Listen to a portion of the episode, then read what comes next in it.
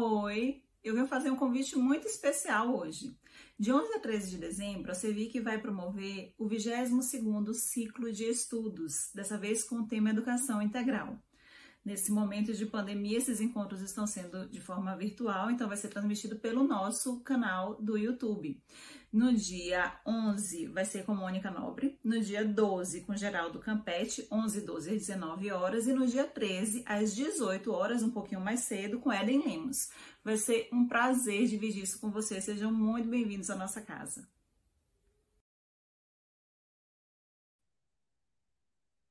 Que o divino amor de nossas almas ilumine as nossas consciências e que a sua paz esteja em nossos corações.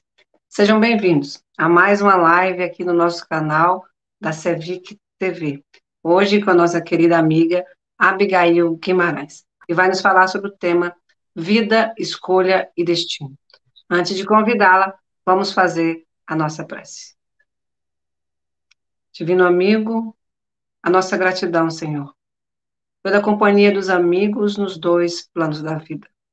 A nossa gratidão pela sua companhia, que nos auxilia a cada dia, dando-nos a oportunidade de ressignificar os nossos equívocos, aprendermos e valorizar a vida em qualquer expressão. Que o teu amor seja a base da nossa redenção. Envolva-nos, Senhor, na tua paz. Inspira-nos, a nossa querida irmã a fim de ser cooperadora contigo na divulgação e vivência da tua mensagem. Ser, Senhor, a luz na nossa consciência e ser conosco sempre. Rogando votos de muita paz, passamos a palavra a você, Big. A casa é sua. Obrigada, Rosa. É uma alegria enorme estar participando dessa atividade da, da noite de hoje, e muito especialmente, né, poder rever, mesmo que virtualmente, minha amiga Rosa, e ouvir suas vibrações, suas preces sempre tão bonitas, sempre tocantes, que nos é, envolve profundamente, nos deixa a alma, o espírito elevado. É, o tema proposto, boa noite a todos os amigos a, a, internautas que nos acompanham, não só nesse momento, mas posteriormente. É, cumprimentamos aqui nosso amigo Tony, o nosso assistente tecnológico, ele é o grande responsável, sim, enfim, pelas transmissões que eu sempre faço. E é uma alegria redobrada, né, porque hoje nós estamos falando exatamente para a nossa casa, né, a casa de Tony, a minha casa também, né, a casa de todos nós, Ali realizamos um estudo na quarta-feira e sempre estamos aí nos encontrando, né? Agora virtualmente, mas logo, logo nós haveremos de nos encontrarmos assim pessoalmente.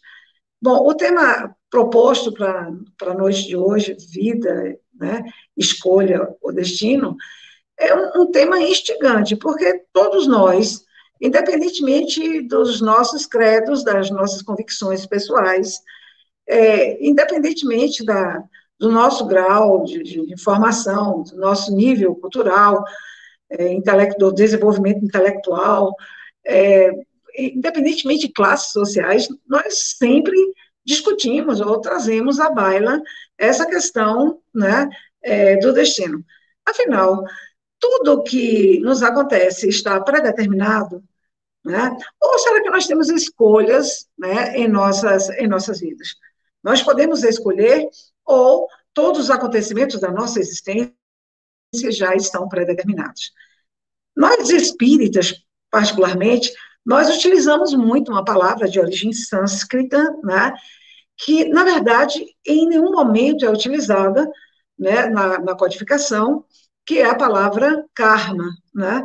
Mas nós meio que incorporamos, e é comum né, nas nossas conversas, nas nossas discussões, nos nossos grupos de estudo, e até em palestras, é muito corriqueiro que as pessoas tragam a expressão karma.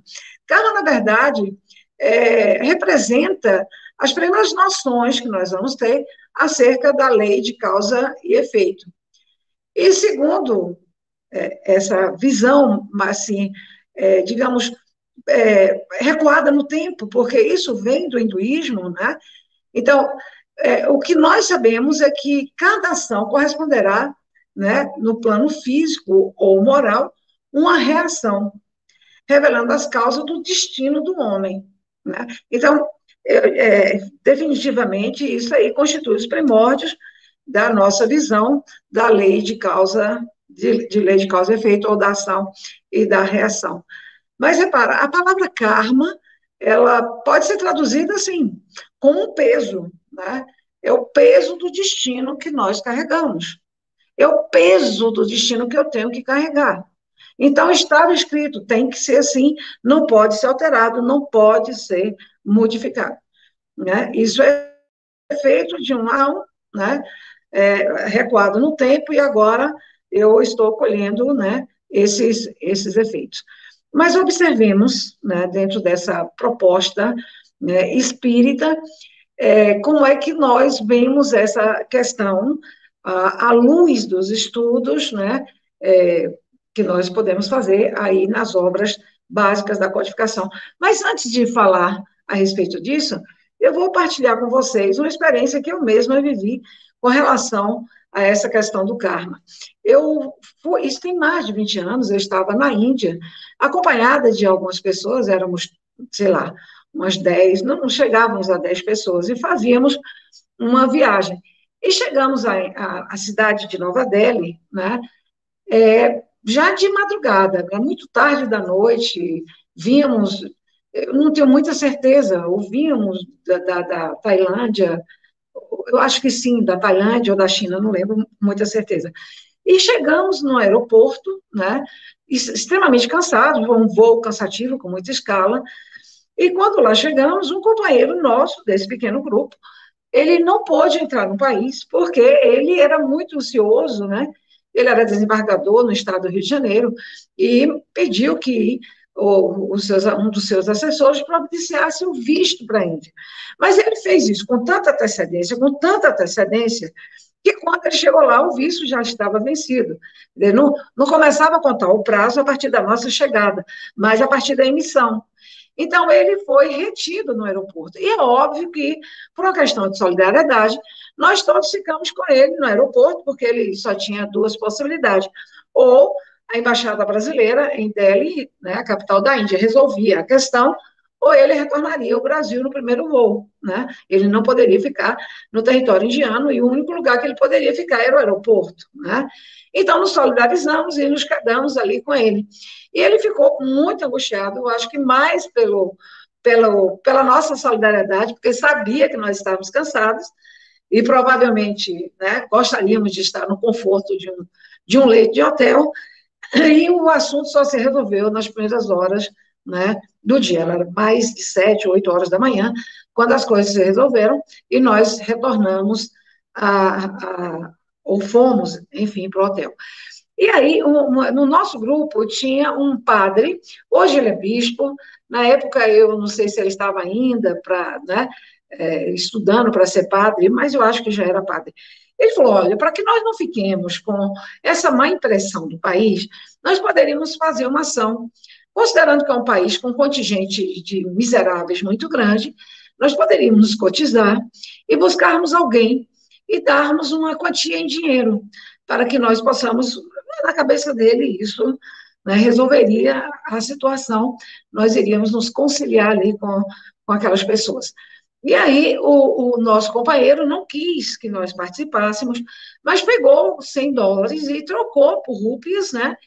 E saiu com uma montanha de dinheiro, porque a, a moeda é extremamente desvalorizada, e essa, na verdade, esses 100 dólares para uma pessoa né, muito pobre representava provavelmente a renda de mais de um ano. E aí nós saímos, o que não faltava eram pessoas abaixo da linha de pobreza. E ele né, buscou um, buscou outro, buscou outro, buscou outro. Era impressionante. Nós começamos a ficar inquietos, né, observando a negativa. As pessoas não queriam receber o dinheiro, em hipótese alguma. Visivelmente eram pessoas necessitadas. Né? Era notória a carência pelas vestes, né? eram figuras mais esquálidas, né? mas elas olhavam assustadas para um monte de dinheiro, balançavam a cabeça e corriam. E aí eu falei, gente, olha, como sou espírita, né? Eu falei, olha, é fácil de entender a, a situação. Eles têm uma visão determinista da vida, né? Eles é, é, é, se articulam aqui pela lei do karma e eles estão fadados a viverem nessa pobreza e não podem sair dessa pobreza, né? Eu até raciocinei, eles poderiam até pensar que agora fazia parte do destino deles, né? Do karma deles, receberem uma quantia que os deixaria numa situação de melhor é, conforto durante mais de um ano. Né? Mas eles simplesmente se recusaram a receber. E eles não acreditaram. Perguntaram depois, um guia que nos acompanhou em um passeio, ele falou: não, mas eles não receberiam esse dinheiro em hipótese alguma. Não é medo de ser um dinheiro furtado, não é essa circunstância. É porque eles entendem que eles nasceram para ser miseráveis e se eles mudarem de situação, eles poderão ser penalizados numa vida futura. Evidentemente que isso não se coaduna com os ensinamentos que nós temos é, da doutrina espírita. Para entendermos melhor o assunto proposto na noite de hoje, nós lembramos que destino é um encadeamento de fatos determinados por leis necessárias ou fatais. Destino é fatalidade, fado, sorte. É uma noção muito clara de que os acontecimentos em nossas vidas estão predeterminados e que ficamos ao sabor da sorte ou do azar. Então, todos os fatores da nossa existência, isso está muito próximo com a visão kármica, né? Que nós estaríamos, portanto, com todas as etapas, com todos os acontecimentos da nossa existência, né? É pré-determinado. Isso constituiria o destino.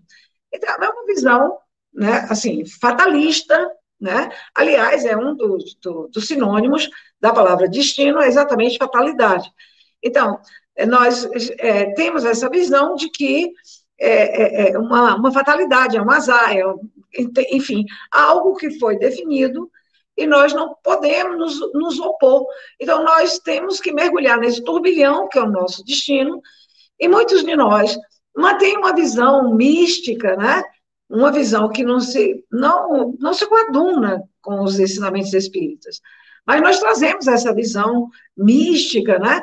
É, para o nosso dia a dia, e, de uma certa forma, a ideia de que existe um destino, que as coisas estão pré-determinadas, nos leva para uma zona de conforto. Ora, eu não posso fazer nada, porque já está tudo escrito. Então, eu fico diante de uma postura de absoluta irresponsabilidade diante de tudo que eu faço na minha vida, né? considerando que é, todos os acontecimentos estão pré-determinados. Daí que eu não posso fazer escolhas, já que essas escolhas não, não influenciarão na minha existência. Bom, mas aí nós estamos diante da ideia de escolha. E aí nós trazemos a ideia de livre-arbítrio, que é a opção que o homem tem para decidir né, e escolher o que lhe convém. Né? Nós gostamos, sempre que falamos na questão do livre-arbítrio, tratada aí, e eu vou trazer um, alguns fragmentos aí é, do capítulo do Livro dos Espíritos que trata da questão do livre-arbítrio.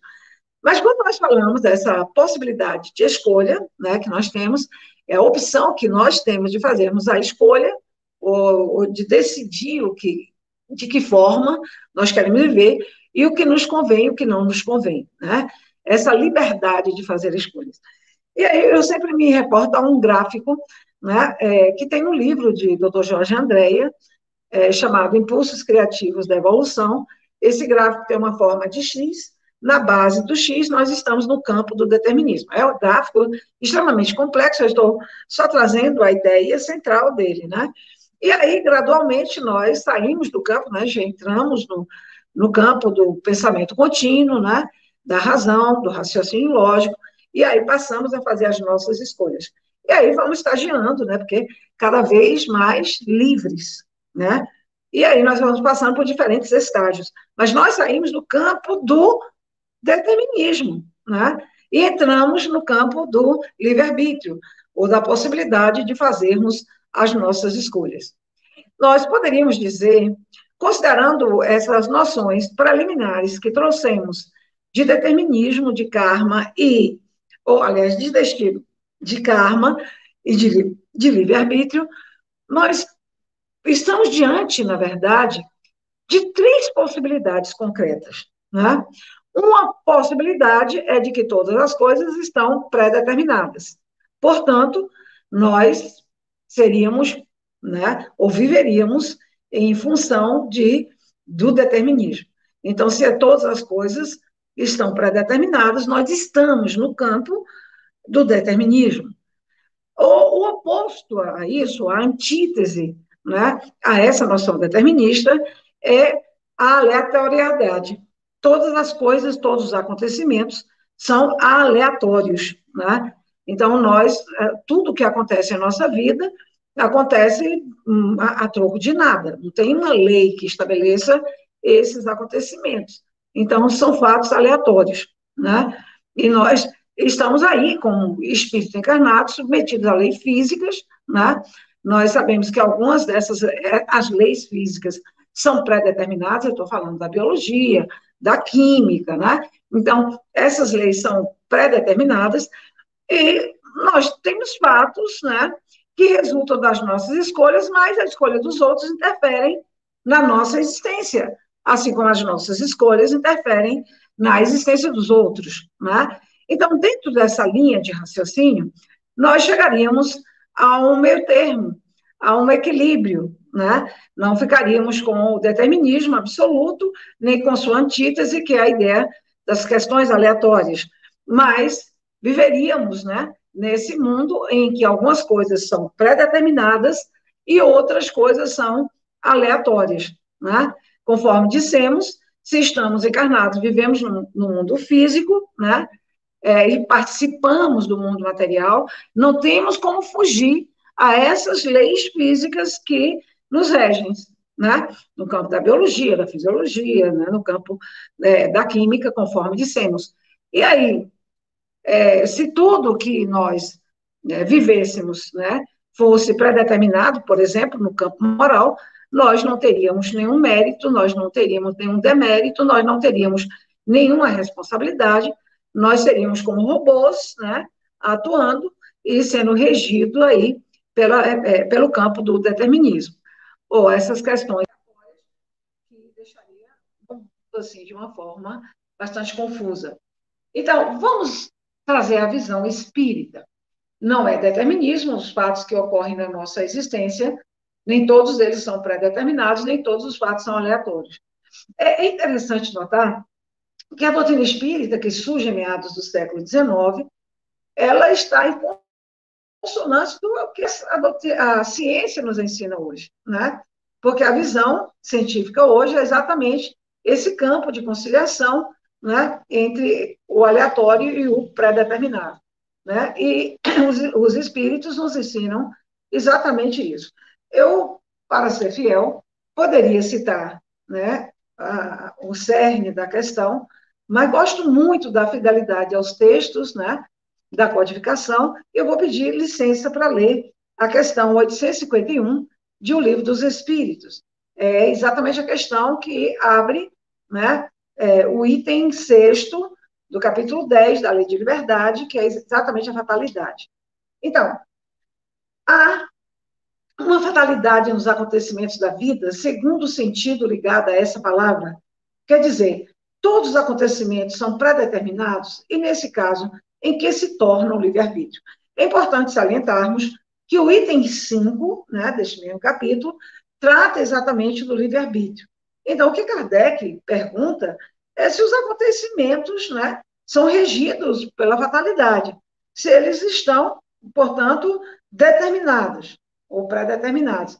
E nesse caso, para onde foi o livre-arbítrio? Né?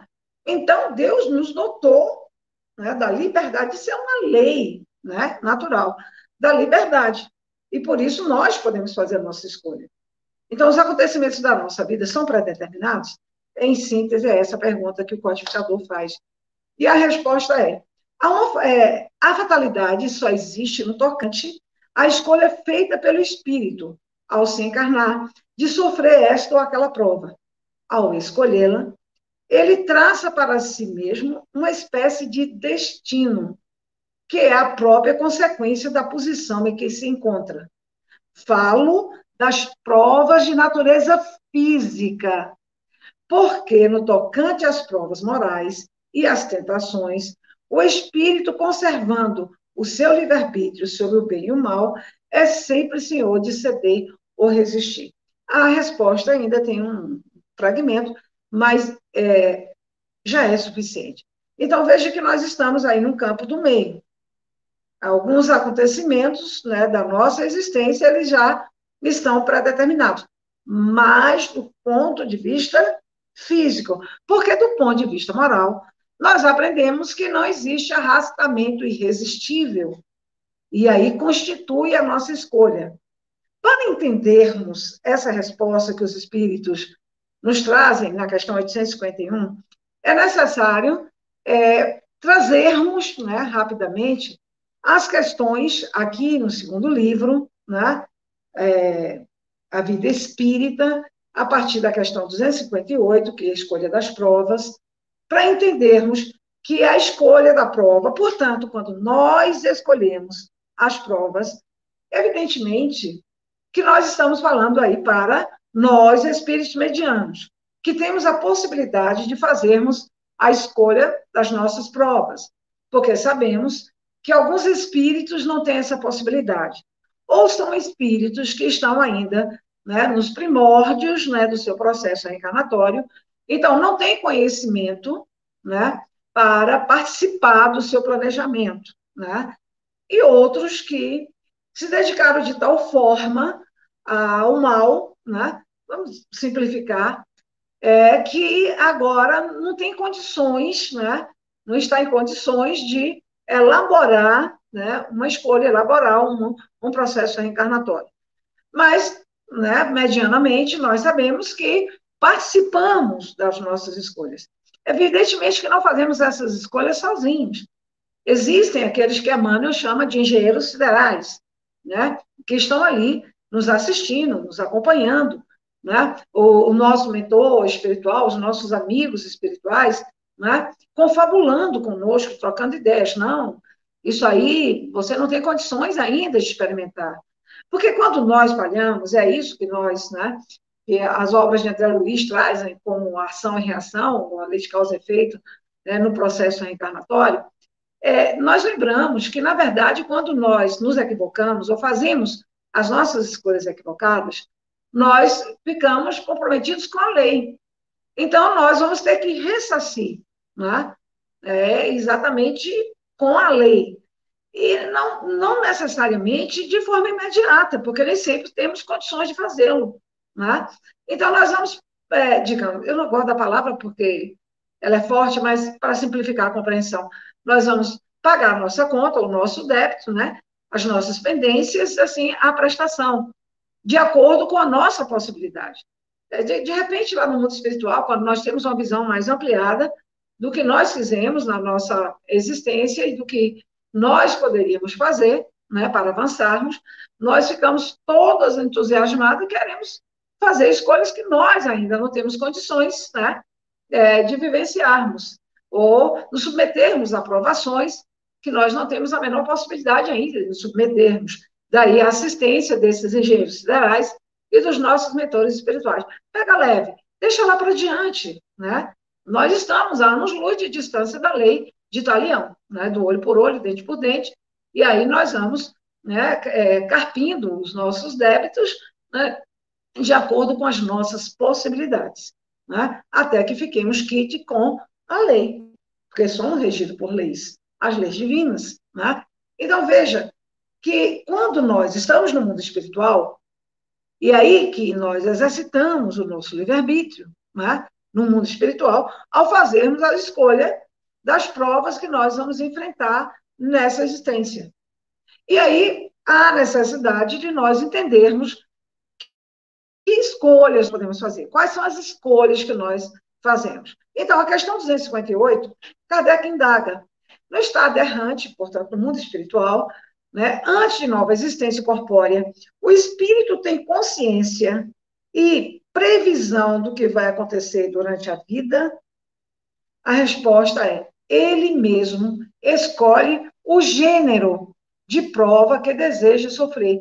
Nisso consiste o seu livre-arbítrio. Portanto, no mundo espiritual, ao fazermos a escolha das nossas provas, né, porque entendido aí que não temos uma encarnação compulsória, né, nós estamos exercitando o nosso livre-arbítrio. E as escolhas feitas por nós, com auxílio, com assessoria dos espíritos, né, vem exatamente ao encontro das nossas necessidades e das nossas possibilidades, sempre com, com o objetivo né, de evoluir, de crescer. Né? Então, nós aprendemos isso lá na questão 132 do Livro dos Espíritos, que o objetivo da encarnação, dentre outras coisas, é exatamente a evolução. E o livre-arbítrio, o exercício do livre-arbítrio, é exatamente um instrumento extraordinário, né, que possibilita essa evolução, desde que façamos as escolhas ou exercitemos esse livre-arbítrio de forma adequada. Porque aí nós vamos ter uma clareza, porquê, o porquê dos nossos, das nossas dores, dos nossos sofrimentos, das nossas dificuldades, das nossas mazelas, dos nossos conflitos, a partir da compreensão desse exercício do livre-arbítrio ao longo da nossa existência como espíritos. Né? Então, nós fazemos as nossas escolhas com relação ao gênero de provas. Aí Kardec, na 258A, aprofundando né, a, a questão, nos traz: não é Deus que lhe impõe as, as tribulações da vida como castigo? Nada acontece sem a permissão de Deus, porque foi Ele quem estabeleceu todas as leis que regem o universo. Perguntareis agora por que ele fez tal lei em vez de tal outra lei. Dando ao espírito a liberdade de escolha, deixa-lhe toda a responsabilidade dos seus atos e das suas consequências. Também, né, essa resposta é mais longa, mas vamos nos ater a esse fragmento, que já é suficiente para construirmos o nosso raciocínio. Então, o que nos sucede não é um castigo divino, né? o que nós convencionalmente chamamos de nosso destino, nosso karma. Não, não é um castigo divino. Foi produto da, das nossas escolhas. Né? É, é importante salientar que o livre-arbítrio né, é secundado aí por uma outra lei, que é a lei de causa e efeito. Então, nós somos livres para fazermos as nossas escolhas, mas temos que arcar com o ônus das escolhas feitas, né? as consequências dessas, dessas escolhas. Né? Então, é no exercício do livre-arbítrio, né? mas dentro da lógica da responsabilidade das escolhas que nós fazemos. Portanto, no processo evolutivo, no exercício do livre-arbítrio, né, nós somos secundados aí por uma lei, que é a lei de causa e efeito. E Kardec vai para mais adiante, na 259, só um fragmentozinho rápido. Se o espírito escolhe o gênero de provas que deve sofrer, todas as tribulações da vida foram previstas e escolhidas por nós? Todas não, pois não se pode dizer que escolhestes e previste tudo o que vos acontece no mundo, até as menores coisas. Então, é, é mais do que suficiente para entendermos, né, porque a resposta também é longa, não escolhemos tudo. Nós escolhemos o geral, onde a família que nós vamos reencarnar, né, o, o, o sexo né, que nós vamos ter, é, eventualmente a profissão que nós vamos abraçar, né, se vamos ter filhos ou não. Então, é nisso que constitui o nosso livre-arbítrio, lá no mundo espiritual. Ora, e essas experiências que nós vivemos aqui, elas foram resultantes da escolha lá, não é, o, o, o destino, né?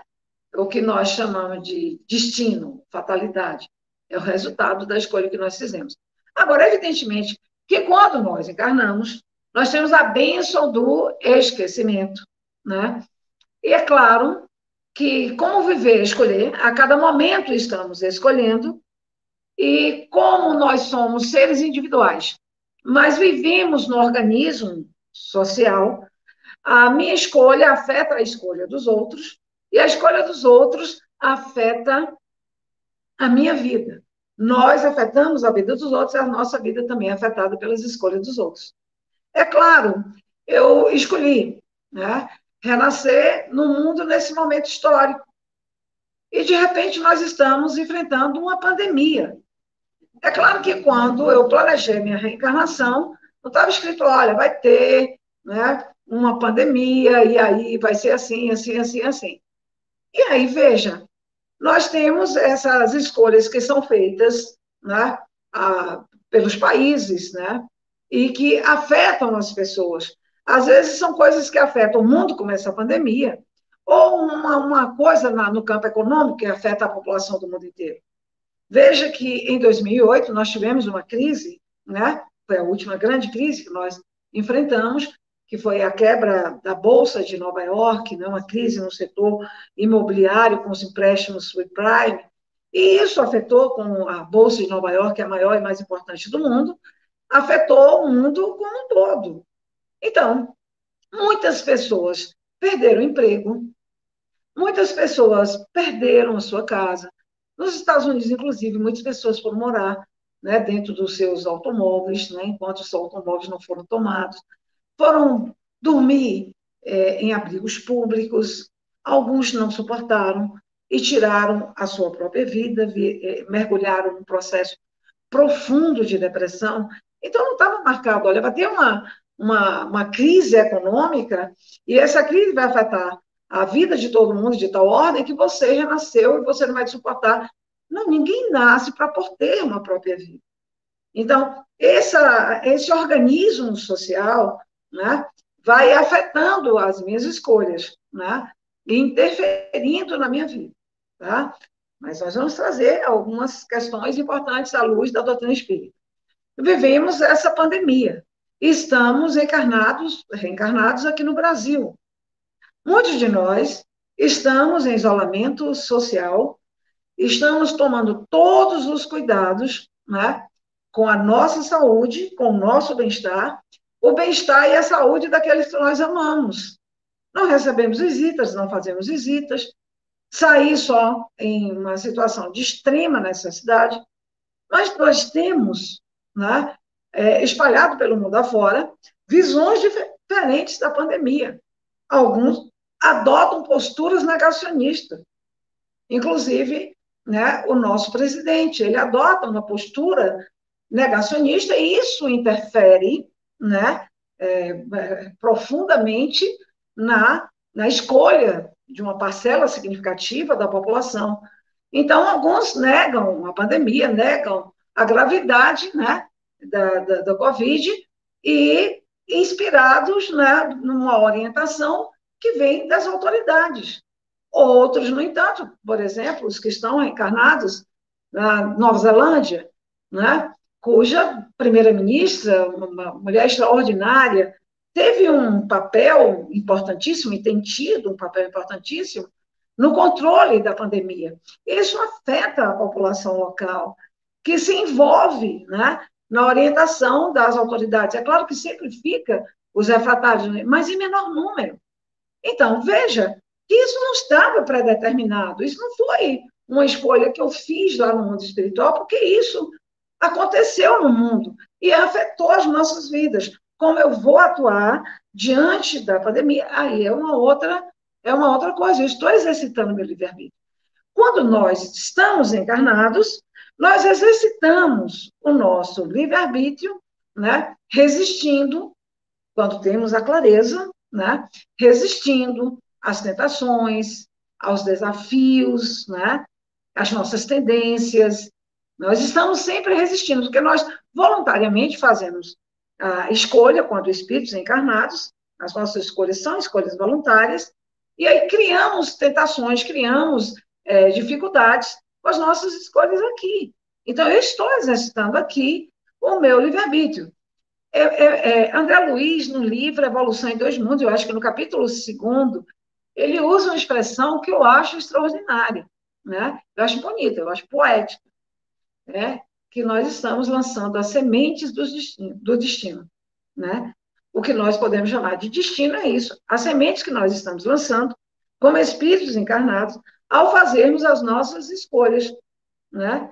E lançamos essas sementes. E aí um dia nós vamos colher o que nós semeamos, né? A semeadura é livre, mas a colheita é obrigatória. Então, no tempo aprazado, de acordo com as nossas condições, nós vamos né, é, é, ficar quites é, com a lei. Então, veja bem, é, é, bom lembrar que em muitas circunstâncias, assim, vimos muitos casos né, na literatura, na vasta literatura espírita, de reprogramações é, é, espirituais. Né? Então, vejamos, nós reencarnamos com um determinado compromisso, né? É, tem uma obra, eu, é, é, eu acho que é de André Luiz, que conta, inclusive, um caso assim, né?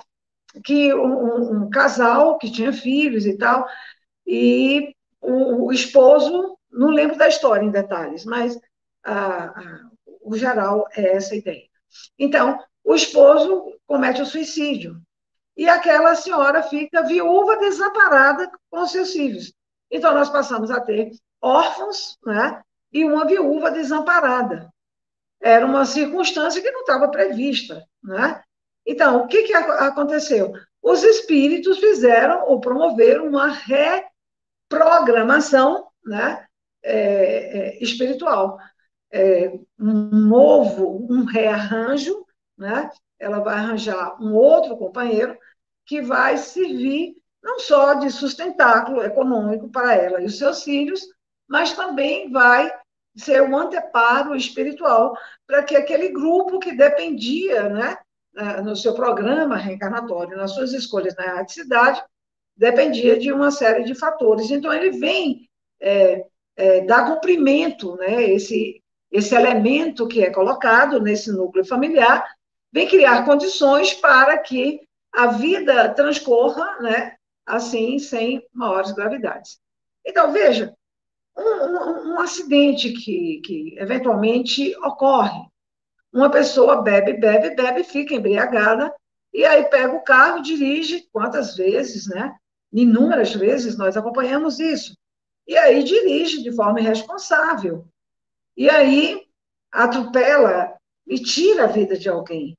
Então, ele criou um compromisso pela escolha que ele fez ao beber. Ele não reencarnou para beber, ficar bêbado, pegar um carro e dirigir e matar alguém. Aliás, a questão 861 do Livro dos Espíritos, ainda dando continuidade a essa questão, lembra que ninguém nasce com a programação de ser né, é, assassinado. Né? Porque senão alguém teria que renascer com a programação para ser assassino. Imagine, isso é de uma falta de lógica, né? Então, estava no meu destino. Eu nasci, eu renasci, para ser assassinado. Então, alguém renasceu para me assassinar. E não é assim que funciona.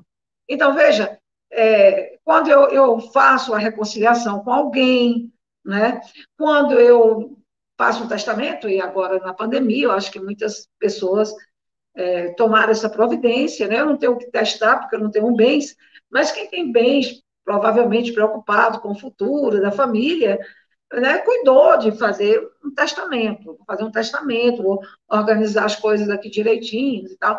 Então, eu vou fazer uma doação, uma instituição de caridade, eu vou fazer uma doação a uma ONG que cuida da natureza, eu vou fazer alguma coisa assim. É uma escolha moral que eu faço. Né? Então, isso é escolha.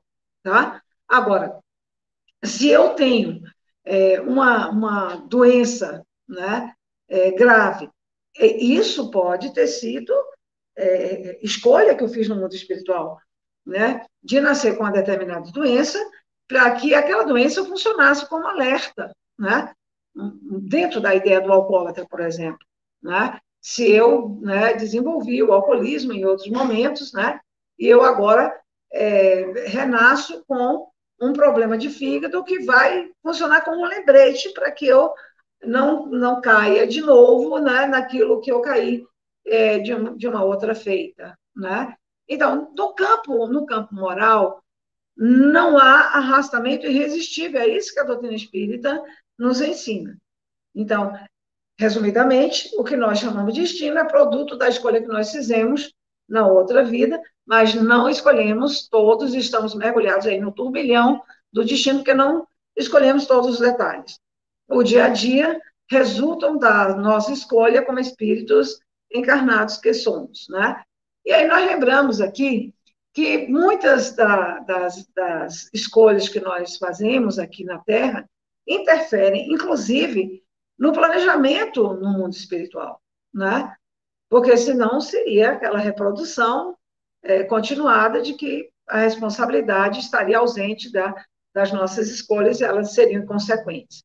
Nós trazemos, que é um exemplo clássico, hiperclássico, né, na doutrina espírita, que está no livro A Vida Escreve, psicografado por Chico Xavier.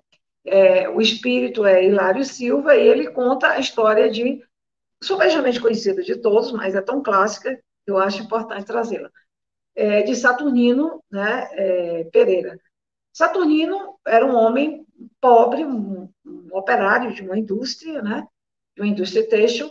Ele tinha uma família constituída, era um bom pai, um excelente marido. Os colegas tinham uma verdadeira adoração por ele, porque era um colega ímpar, cuidadoso com todos, né? Era um bom trabalhador, cônscio das suas obrigações, né? Enfim, ele era admirado por todos que conviviam com ele. Era uma lição de vida para aqueles que estavam ali convivendo com ele. E um belo dia, Saturnino sofreu um acidente de trabalho, né? ele perdeu o polegar direito, né, em uma máquina. E aí, naturalmente, as pessoas, né, especialmente seus colegas, fizeram observações desse tipo. Mas por que logo Saturnino, um homem tão bom, né, um trabalhador exemplar, um amigo, tanto é que eles se cotizaram para que ele pudesse ter uma assistência melhor no hospital e tal né, que não tivesse consequências mais graves do, do acidente. Então, as pessoas questionaram, meio que questionaram Deus, a gente costuma fazer isso, né? Então, mas nossa, como é que pode Saturnino, um homem tão bom, né, ser submetido a uma situação dessa? E o Saturnino era espírita, e, por favor, é óbvio que não aconteceu isso com Saturnino, porque ele era espírita, mas ele era espírita. Então, e ele mesmo, né, talvez ouvindo os companheiros falando isso, ele mesmo ficou meio cabreiro, querendo saber por que, que tinha acontecido isso com ele. E quando ele se dirigiu para a reunião mediúnica, né, da casa que ele frequentava, um espírito disse a ele, né? Ele não perguntou, não verbalizou, não precisa, evidentemente, mas que numa existência, né, na existência pretérita, ele tinha, é, era dono de, um, de, uma, de uma propriedade, tinha escravos, produtor de cana e de cana de açúcar, é, de garapa de cana para produção de açúcar, e ele, lá, né, indignado com a situação, é, pegou o braço de um escravo, de um seu escravo, e colocou no moedor de cana. E aí esse escravo perdeu a mão direita, perdeu o antebraço, né? E lá no mundo espiritual ele ficou aturdido com aquela imagem que ele via repetir-se a exaustão, produto da imensa culpa que sentia. Então, ele ficava vendo a cena. E ele pediu para reencarnar e viver uma experiência, mais ou menos no mesmo tempo que aquele escravo, né, na idade daquele escravo, de sofrer a experiência de perder a mão, perder o braço. Mas ele era uma pessoa, ele renasceu com esse pedido, né? Estava no seu planejamento. Bom, mas ele teve uma vida tão ilibada, tão íntegra, né? Ele era um homem tão bom, que ao invés de perder a mão, de perder o antebraço, ele perdeu um dedo, né? Então, isso é mérito das escolhas que ele fez aqui. E é assim que funciona, né? É, se nós temos um destino, temos sim, todos nós. E Jesus nos falou a respeito disso, né? Porque ele nos lembrou que nós seremos perfeitos, sede perfeitos, como é perfeito o Pai que está no céu. Então, nós vamos, através da reencarnação, usando o nosso livre-arbítrio, fazendo as nossas escolhas, né? E aí é um extraordinário auxiliar no processo evolutivo, o livre-arbítrio, e estamos fatalmente, portanto, esse é o nosso destino, no sentido de chegada, e destino porque nós vamos chegar lá, nós vamos ser seres perfeitos, ou desenvolver a perfeição, uma adequada perfeição de Deus. Então, todos nós fatalmente chegaremos a essa circunstância. Agora, a celeridade com que faremos essa viagem depende, evidentemente, das nossas escolhas. E para encerrar, nós lembramos de uma história, dessas histórias que pululam aí é, pela internet. Eu, particularmente, tenho um livrinho, né, meio que de autoajuda, mas ela é bem significativa. E para deixar aqui com a mensagem final, no que pese né, ser de domínio público. É, essa historieta nos conta que uma determinada cidade, imagino, né, era uma aldeia lá do Oriente, né, talvez até na Índia, quem construiu a história talvez tenha pensado nisso. Então, vivia um guru ou um mestre, né? E ele era apreciado por todos os moradores daquela aldeia. Ele dava conselhos sábios, ele sempre tinha uma resposta para as dificuldades de todo mundo, para as dores de todo mundo, sempre tinha um conselho a dar, sempre estava ali disposto a ouvir. E ao final da tarde era comum que as pessoas se reunissem na pracinha principal daquela pequena aldeia, e ele era admirado e adorado por todos que lá viviam. E nessa comunidade existia um jovem que tinha uma implicância muito grande, né? Uma, uma, um ciúme, uma inveja profunda do prestígio né? que aquele mestre usufruía junto à comunidade. Então, provavelmente era inveja, porque ele queria destruir, na verdade, é, desconstruindo a imagem que aquele homem tinha projetado na comunidade. E aí ele arquitetou um plano, né? Ele pensou em capturar um pássaro e naquela praça, quando a multidão se reunisse no final da tarde, ele levaria esse pássaro, esse pequeno pássaro em suas mãos e colocaria esse pássaro né, com a mão fechada e faria a pergunta diante de todos ao mestre: Esse pássaro que eu trago em minhas mãos está vivo ou está morto? Se o mestre dissesse que o pássaro estava vivo, ele esmagaria o pássaro com as suas mãos e mostraria o pássaro morto. Se o mestre dissesse que o pássaro estava morto, ele abriria as mãos e libertaria o pássaro que voaria. Então, era essa é a ideia. Então, quando ele se apresentou na praça, diante daquele mestre, com essa ideia, ele perguntou ao mestre se aquele pássaro estava vivo ou estava morto. Olhando com doçura nos olhos daquele jovem, e com uma voz meiga e carinhosa respondeu: O destino deste pássaro está em suas mãos. O destino das nossas vidas está em nossas mãos. Que vida que queremos ter? A sua vida, a minha vida, a nossa vida está nas nossas mãos. Então faça o melhor que puder com essa vida. Faça as melhores escolhas e evolua o mais rapidamente possível. Que Deus nos abençoe e nos guarde hoje. Boa. Oi, eu venho fazer um convite muito especial hoje. De 11 a 13 de dezembro, a CEVIC vai promover o 22º ciclo de estudos, dessa vez com o tema Educação Integral.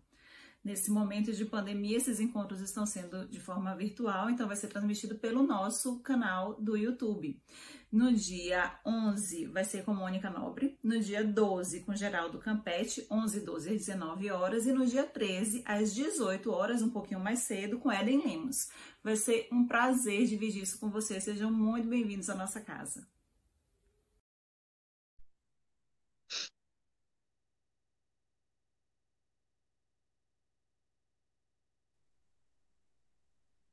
Tia Big, a nossa imensa gratidão, sempre, muito bom ouvi-la, né? palavras como expressar, né? Só agradecer, que o Senhor da vida te ilumine, te inspire, e sim, como diria Castro Alves, avante, vamos avançando, né? Que é essa a grande questão da nossa humanidade. Lembrando aos amigos que estaremos aqui a partir do dia 11, na sexta-feira. Então, a nossa gratidão também a todos vocês que estiveram aqui sintonizados conosco. Nosso abraço fraternal. Paz e luz a todos. E até sexta-feira, às 19 horas. Encontro marcado com o nosso 22 ciclo de palestras espíritas, Educação Integral. Até lá.